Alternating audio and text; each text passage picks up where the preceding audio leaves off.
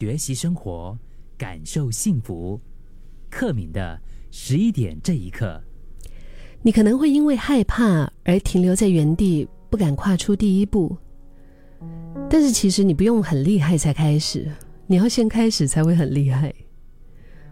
有时候我们可能走到某一个地方啊，会觉得我们的人生好像就是真的是卡在那个地方哈，也不知道到底是要应该就勇敢的跨出去，可是要行动的时候又觉得哇，那个目标实在是太远了，啊，就算是跨出去，也可能会跌得满头包，所以呢，哎，不如我又缩回来。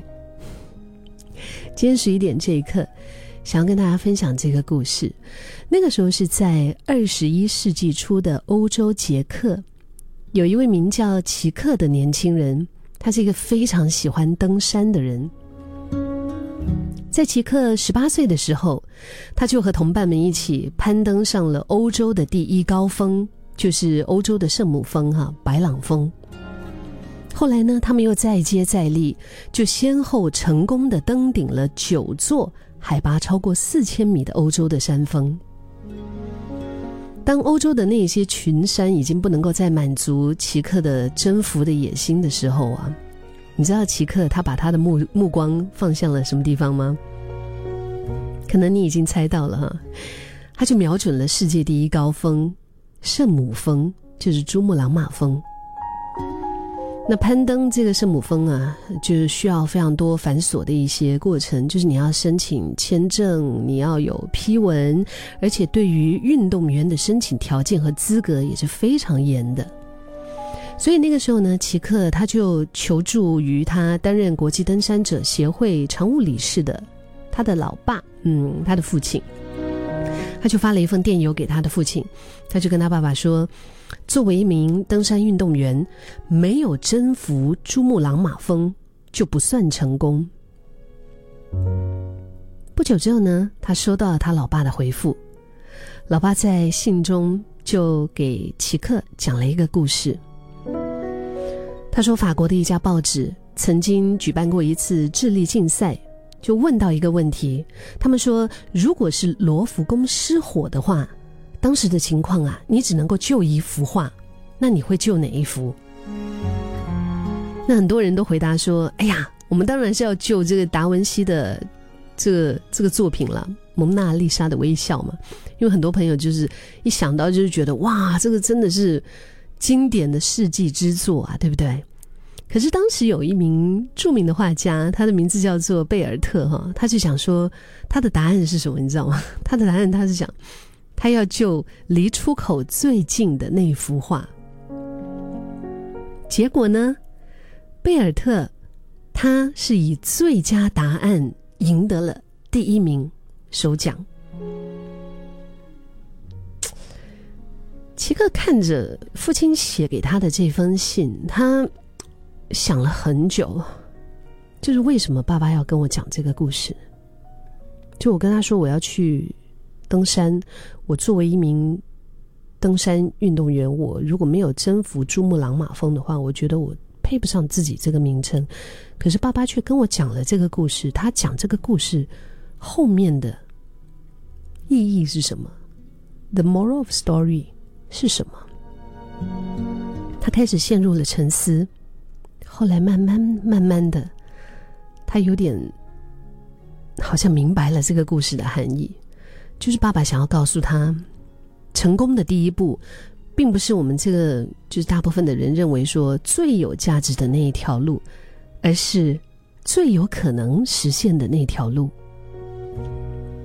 就平心而论呢，以他们这一帮就是登山运动员当时的实力和装备，要征服这个珠穆朗玛峰的可能性，其实 其实真的不大。嗯。与其光靠着一腔热情做没没有希望的事，就不如先踏踏实实的做一些比较能够实现的一些目标吧。所以后来奇克他调整了自己想法之后呢，他就跟他其他的三个伙伴就说：“好，我觉得我们应该先试着征服一下吉利马扎罗山，就是不一定非得要一步登天就马上要去珠穆朗玛峰嘛。”然后你知道他的建议啊？他同伴听到的时候啊，他们全部就是觉得，哦哟，这个人如果你这样目光短浅的话，你那种胸无大志，就是没有 没有没有勇气啊，懦夫啊，就是大家就嘲笑他。有一些同伴就觉得他的想法就很不屑啊。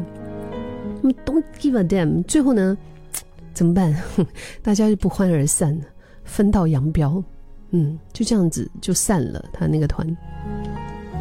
那过后那几年，奇克他做了一些什么？他还是没有放弃登山的这个爱好跟这个热忱。他就先后征服了海拔五千八百九十五米的奇力马扎罗山，还有和海拔六千八百九十三米的岩泉峰。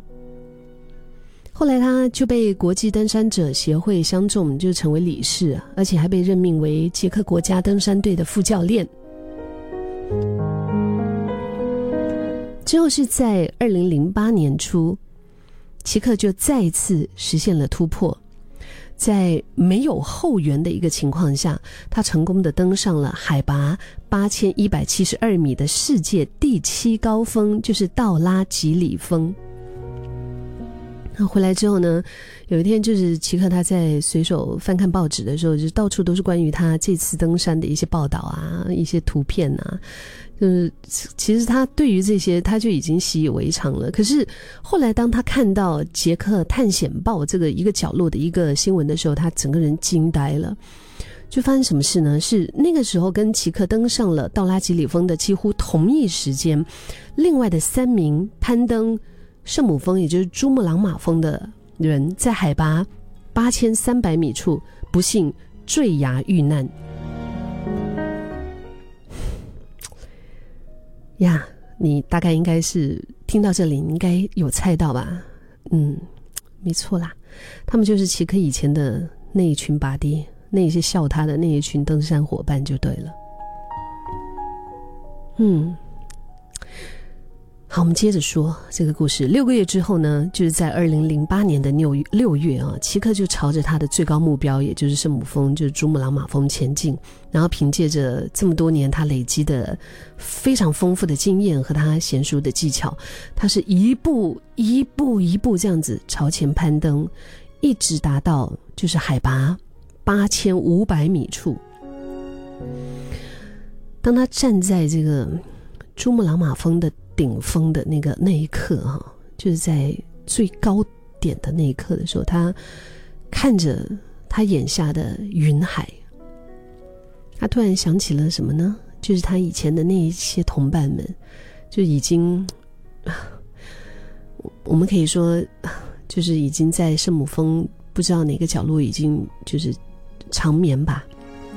他想起了这些同伴们，他顿时百感交集，他就想到说。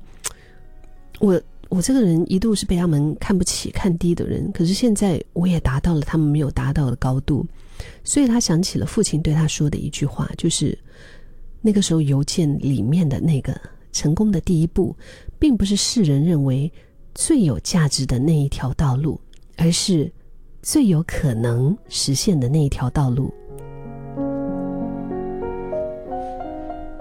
有时候我们人生就好像登山旅行一样啊。选择什么，放弃什么，